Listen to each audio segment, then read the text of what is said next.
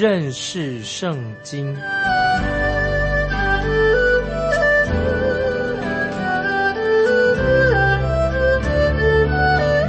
认识上帝的话，把上帝的话带到全世界。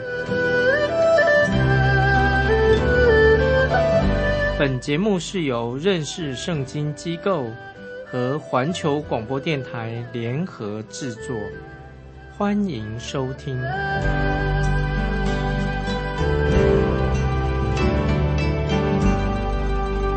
亲爱的听众朋友，你好，欢迎收听认识圣经。我是麦基牧师。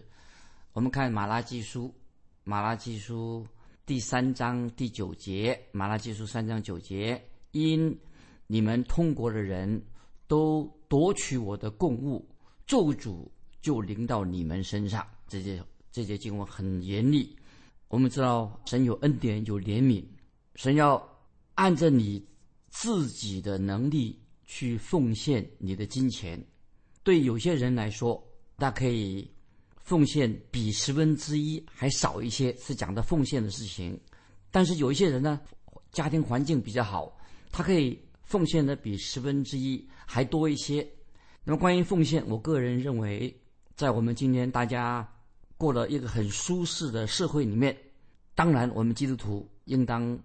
有更多的奉献，在我自己的国家，在教会里面，有些教会团体，他们奉献了很多，也包括有一些比较异端的啊，我们说异端的教会，有一些基督教的异端的教会啊，他们的总部啊，他们他们所设立的总部啊，常常都要求，虽然是异端，他他们要求他们的会友啊，要回归到呃摩西律法时代。要坚持，要守律法，包括他们要守关于十一奉献啊的律法的规定。如果听众朋听众朋友，你如果要成为这种有的异端教会的一员的话，那他们都要你要严守十一奉献，你一定要遵守。那么有些基督教异端的团体啊，哦，他有些非常有钱，那个团体啊非常有钱，反而是我们这些福音教会。啊，相信圣经，依照圣经所设立的教会，比如说我我们这个广播的团体，福音广播的团体啊，其实跟他们比较的话，我们的经费啊是小得多。看起来啊，那些异端的团体，哦，他们非常有钱，财源滚滚，因为他们要求啊那些他们的信徒要按照旧约的法律来奉献，所以他们的进账很多。但是，听朋友，今天我们基督徒，我们是在恩典之下，神的儿女，当然应当尽本分，在奉献上更应当尽本分。很可惜，有些教会，福音教会，就是相信圣经这些教会啊，有时却没有蒙到神的祝福。你想原因是什么呢？我个人想的原因之一，就是教会的信徒没有尽上奉献的本分。盼望我们基督徒啊，你我们应当都尽上奉献的一个本分。那么很多教会当中，很多教会我们知道都有教会的牧师，教会里面都有一位传道人或者童工。为什么一个教会的教导圣经很忠心教导圣经呢？为什么他教会没有什么进展呢？在这里，在马拉基书啊，神说的很清楚，因为神很看重啊我们一个基督徒。应该要奉献。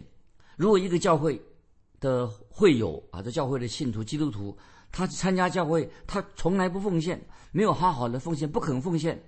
如果他不肯奉献的话，那么神的祝福、神的应许就不会临到在这些人的身上，因为他不不肯奉献。那么我个人相信，神一定会祝福每一个爱主耶稣的人、真正信主的人、认识圣经的人。当然。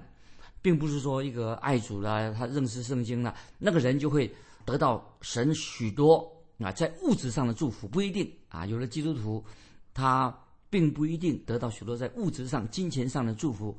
可是，在以弗所书，保罗说过，在以弗所书一章三节啊，听众朋友可以翻到以弗所书一章三节，保罗所告诉我们，他虽然一个基督徒，他并不是很富裕，但是以弗所说一章三节这样说：父神他在基督里曾赐给我们天上各样属灵的福气。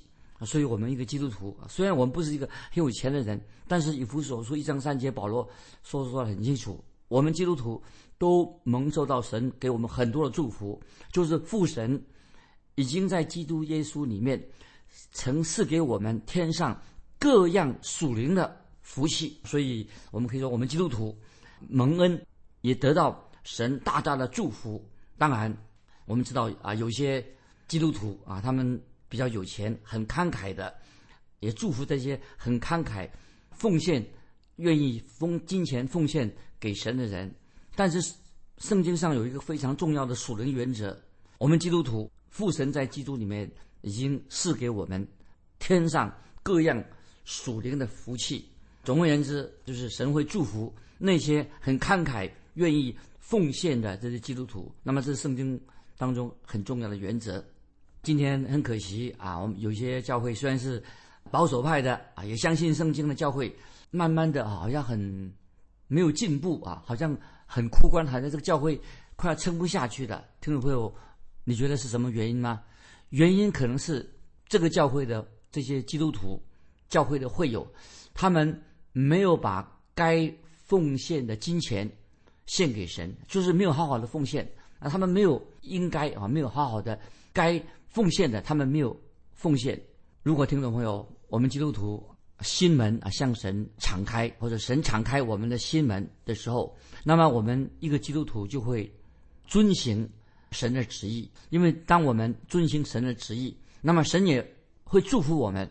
但是我们这样做啊，不是为了啊神在物质上、在金钱上要祝福我们，我们不不是这个目的。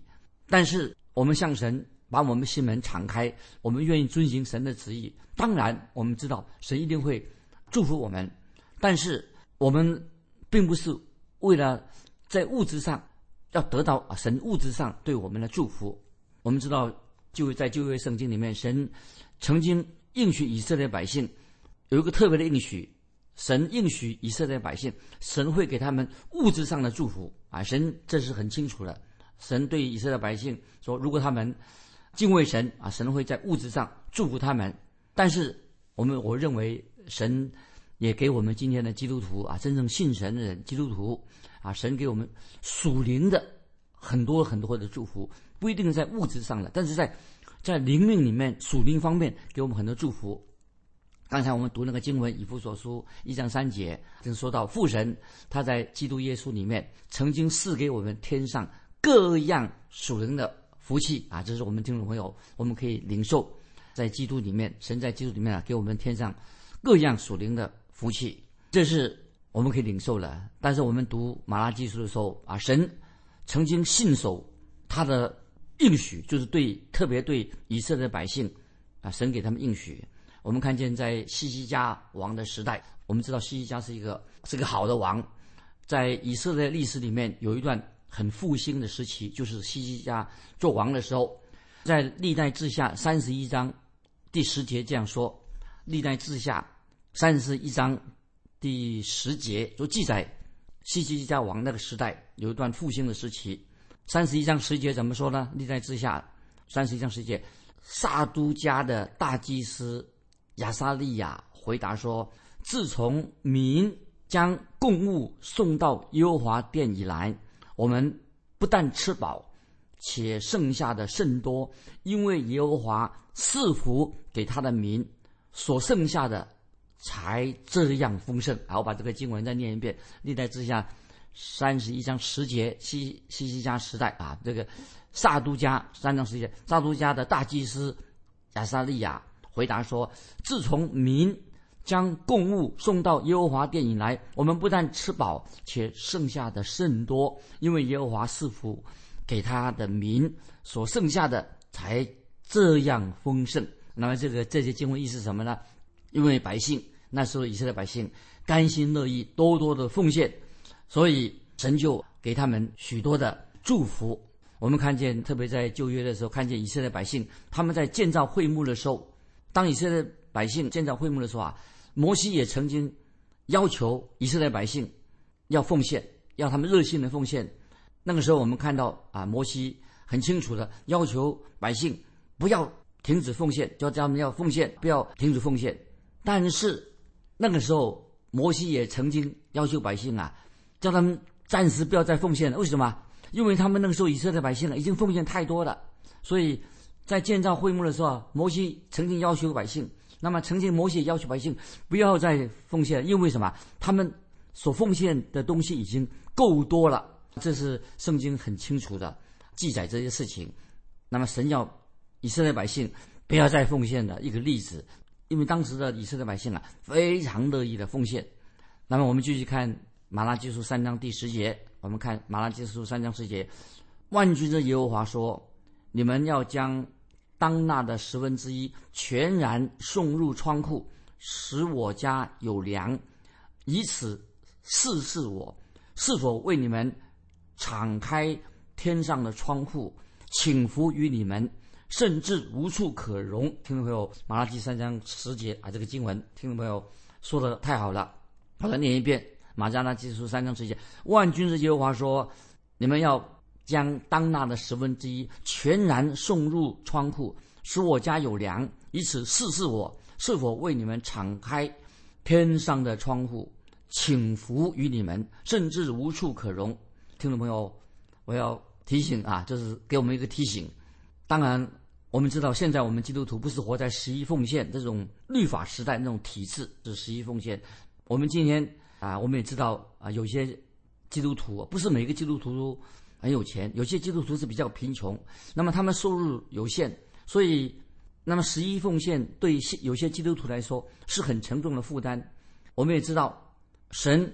曾经用很多很奇妙的方式啊祝福这些贫穷的基督徒，但是我们也知道，也有一些人，他们奉献，他不止奉献十分之一，神有用很奇妙的方式祝福另外一些人，哦，他们就让他们什么有很多的金钱，很富有，他们可以奉献的非常多，甚至我今天也曾经啊看到，在今日很多有一些基督徒，他们奉献的额度很高，高到一个程度呢，他们可以。高到一个程度，可以他们免税，就因为他们奉献其他的东西奉献的很多了，所以政府就给他们免税。那么，所以我们知道，看见有些很很多很富有的基督徒，当然他们可以因此他们可以多多的奉献给神。但是今天啊，我可以认为说，这样了多多奉献给神，奉献给神的人啊，并不是这种人并不太多。当然是我们一般的基督徒来说，我们就是可以用这个。以十分之一奉献十分之一作为一个奉献的标准，但是十分十一奉献不是一种律法，不是一种捆绑。所以刚才我们读那个读那个经文的时候，就说马拉基书当纳的十分之一全然送入仓库。这一节经文，那么有些教会或者有些其他有些宗派啊，或者教会或者宗派说，哎，他说这个仓库，他解释哈。当纳的十分之一全然送入仓库。他说，仓库就是指当地的教会。意思是，他说这节经文呢，就是教导我们，就是要把这个金钱奉献指当地的教会或者某一个宗派。你要把金钱奉献到这个仓库里面。其实，我认为啊，十一奉献其实不是给教会奉献的一个标准，也不是要把这个奉献呢送到这个仓库里面。因为为什么那个时候说？啊，将你们要将当纳的十分之一全然送入仓库呢？仓库是指什么？是当时圣殿的一部分，因为圣殿很大，所以圣殿它有些房间呢，里面在圣殿里面呢，有些房间是作为仓库用的。那么这个仓库做什么呢？就是百姓他们带来的十一奉献，比如说带带一些农作物，他们可以放在这些仓库里面。根据尼西米。尼西米记十三章四到九节怎么记载呢？啊，我们现在要特别讲到尼西米记十三章四到九节啊，说到当尼西米他回到耶路撒冷的时候啊，那个时间是在什么？这是在马拉基时代之前那个时期。尼西米他就有一次他就回到耶路撒冷，那么他回去的时候发现什么？怎么在圣殿里面有一个人啊，叫做多比亚，他是神的敌人，怎么会？这个多比亚这个人，他是神的敌人，竟然什么发生什么事情呢？他竟然住在一个窗圣殿里面的一个仓库里面，因为那个时候那个仓库啊，为什么会空着呢？因为尼西米那个时代，他回到耶路撒冷那个时候，那个圣殿为什么那个仓库就是圣地里面的房间呢是空的呢？就是当时的以色列百姓没有好好的奉献，所以因为既然是那时候的百姓没有好好奉献的话，所以仓库是空的，所以他们就让这个神的敌人多比亚竟然呢住在仓库里面，所以尼西米就很生气。那么尼西米就把这个多比亚这个人把他赶出圣殿，把他的行李啊丢都扔出去了，要他马上离开这个仓库。那么那个时候之后，这个事情发生之后啊，那么那时候以色列百姓啊才开始啊带着他的祭物来奉献，因为他们不奉献嘛，所以很多仓库都空了，圣殿里面的仓库啊都空了。那么就后来这仓库又装满了这个祭物了。当然啊，今天教会今天的教会里面，当然没有所谓的奉献的仓库啊，没有仓库可以把东西摆在那个仓库里面。那么，因为我们现在奉献的方式不是这样子，可是当时以色列百姓他们奉献的时候啊，他们有时把他们农作物也带来奉献。所以，听众朋友，如果你注意旧约圣经那个献祭的条例的时候啊，就知道很清楚的告诉我们，有的以色列百姓他们献祭的时候啊，就把那个动物。把那个祭物动物带来，有一部分是要交给祭司，让祭司可以把它吃完啊。因为那时候没有啊冷冻库，也没有冰箱，所以那个肉没那个肉类啊会坏掉，所以那时候气候会坏掉，会把食物弄坏了，会腐烂。所以神就有这样的命令，要那些祭司立刻可以把他们送上来的祭物啊，这些肉可以把它吃掉。当然，那其他的农产品呢，就可以。放在那个仓库里面，必要的时候啊，再拿出来食用，还是当时的奉献的方式。接下来我们继续看，啊，《马拉基书》三章十一节，三章十一这样说：“万军之耶和华说，我必为你们斥责蝗虫，不容它毁坏你们的土产，你们田间的葡萄树，在未熟之先也不掉果子。”听众朋友，《马拉基三章。十一节这些经文，我认为非常重要。这里神给那些愿意奉献的人啊，一个奉献的当时的这些以色列百姓，给他们一个应许。万军耶和华说：“马拉基三章十一节说，万军耶和华说，我必为你们斥责蝗虫，不容他们毁坏你们的土产。你们田间的葡萄树，在未熟之先也不掉果子。听懂吗？这是对以色列百姓啊，是一个非常。”非常大的祝福啊！就是说，田间的葡萄树在未熟之先不掉果子，神也为他们斥责蝗虫，不容蝗虫来毁坏他们的土产。这个意思什么呢？这节经文说，当那个时候，如果以色列的百姓他们甘心乐意的奉献，就是他们要学习甘心的乐意奉献给神的时候，那么神说，神就要敞开天门。把他的祝福从天上倾倒下来，而且为他们斥责吞噬、斥责吞噬的昆虫，就是神要把这些啊，这吞噬的昆虫指什么？就指那些蝗虫，使那个蝗虫的灾害。因为我们知道，当时以色列百姓最怕这个蝗虫灾害来的时候，因为蝗虫非常贪婪、好吃，胃口特别好，可以说当时蝗虫是可以说是美食专家，他们会。定期的，一来的时候，这个灾害来的时候啊，会绿色蔬菜全部把它吃的清光，会吃掉蝗虫蝗灾一发生的时候啊，会吃掉眼前所有绿色的农作物，非常悲惨。所以蝗虫灾害是当时一个很严重的事情。那么我们知道，在以色列这个地方也有很多的灾害是蝗虫所造成的，但是现在神给他们一个应许。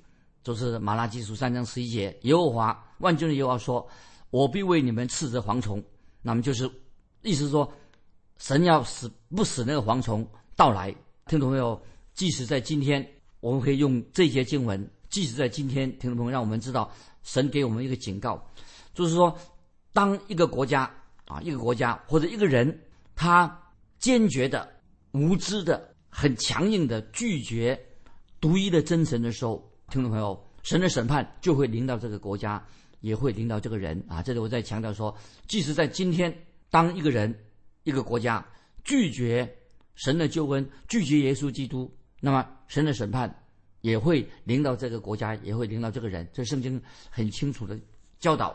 那么，我认为这可以告诉我们一个事实，让我们听众朋友可以用这个事实来做一个反省啊。因为圣经马拉基书三章十一节说的很清楚：“我必为你们斥责蝗虫，不容它毁坏你们的土产。”这里我要说所说的是什么呢？就是某一个国家、某一个人，当你拒绝神的福音、拒绝神的时候，那么神的审判就会领导这个国家。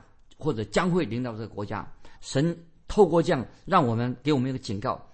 我们也我认为这节经文可以说明一个事实，什么事实呢？听众朋友，你有没有发现，今天我们虽然说我们现在生活很富裕，一个啊认为说我们现在日子过得很好了，但是今天问题也是非常多。为什么今天我们世界上有太多的问题？很多的重大的灾害也发生在今天这个时代。我举个例子说，今天有些什么大的灾害会让人心里恐惧的？一个大的灾害是什么呢？就是能源的短缺啊！所以现在这是一个大问题。现在能源慢慢的短缺，能源会短缺，这个问题出现了。今天也有很多的天灾发生，对不对？今天仍然。我们看到许多的天灾人祸发生啊！我们看到有水灾、有旱灾、有风灾、有雪灾，还有现在啊，有一个另外一个灾害，说天气什么暖化，冰啊，那个冰化掉了，那个气候啊越来越热等等。那么这些自然灾害会发生，但是今天虽然有这么多的天灾人祸，但是现代这个人啊，有个很奇怪的，他们。并不觉得这些灾害呀，他们没有解释说这是审判的象征，神的审判会来临，是神对我们一个警告。那么他说啊，这个是自然灾害啊，风灾、雪灾什么灾都好。那么从来没有想到说，这个灾害可以解释为神的警告，神的审判将要来临，给我们要赶快悔改归向主耶稣基督。但是他们认为这些不认为这些灾害是一种神的警告。那么他们也不认为说这是将来一定会大灾难来临，这是神将来审判要来临，给人一个警惕。很可惜，今天许多的人，特别不信主的人，他不以为这是啊什么大不了的事情，这个就是天灾人祸。那么他们只是这样想，不以为然啊，不不不听，这是神的一个警告。所以刚才我们读马拉基书三章十一节，告诉我们一个信息：万军之耶和华说：“我必。”为你们斥责蝗虫，不容它毁坏你们的土产。你们田间的葡萄树，在未熟之前也不掉下果子。那换句话说，神会祝福以色列百姓。当时以色列百姓，如果他们悔改归向神，愿意奉献，把自己献上十分之一，那么以色列百姓他们的葡萄园就会结果累累，是神的一个应许。然后我们继续看第马拉基三章十二节：万军之耶和华说，万国。必称你们为有福的，因你们的地必成为喜乐之地。这些经文说的太好了。万军之耶和华说：“万国必称你们为有福的，因你们的地必成为喜乐之地。”意思是说，当以色列百姓悔改归向真神，或者说今天的基督徒愿意接受悔改、接受耶稣就做他们救救主，他们就会成为一个什么？信实圣洁的一个国家，成为其他国家的祝福，成为别人的祝福。所以，当我们基督徒跟神的关系正常，一个国家以色列国跟神有正常的关系的时候，就会成为什么？成为一个圣洁的国度，也成为还没有信主的国家，其他国家的万成为万国的祝福。那么这很清楚的，这是神啊所应许的。现在我引用撒迦利亚书八章十三节怎么说？听众各位还记得撒迦利亚书八章十三节说：“犹大家和以色列家呀，你们从前在列国中怎样成为可咒诅的，照样我要拯救你们，使人称你们为有福的。你们不要惧怕，手要强壮。”这些经文，刚才我所念的就是撒迦利亚书八章十三节。他说：“我要拯救你们，使人称你们为有福的。你们不要惧怕，手要强壮。什么意思呢？这些经文就是指到将来啊，指到未来要发生的事情。神要使以色列国成为万国的祝福。所以，当以色列国、以色列百姓悔改、服侍独一的真神的时候啊，神会让以色列国成为其他国家的祝福。这是神很清楚的呃应许。那么，我想这也是给我们今天啊基督徒一个警告，一个属灵的功课，要我们甘心乐意的奉献啊，奉献也是一个基督徒的本分，愿意在金钱上奉献，又把自己奉献给神。那么，这是我们要啊学习关于啊奉献的功课。那今天我们就分享到这里。最后啊，要问听众朋友啊一个问题啊，欢迎你来信回答。你认为今天有天灾人祸的原因是什么？为什么今天现代的社会里面啊，现代的科学进步的国家，为什么仍然有天灾人祸？到底从看圣经的时候啊，神给我们一个什么样的信息？为什么会有天灾人祸？到今天仍然发生？听众朋友，欢迎你来信分享你个人对天灾人祸的发生。来信可以寄到环球电台认识圣经麦基牧师收，愿神祝福你，我们下次再见。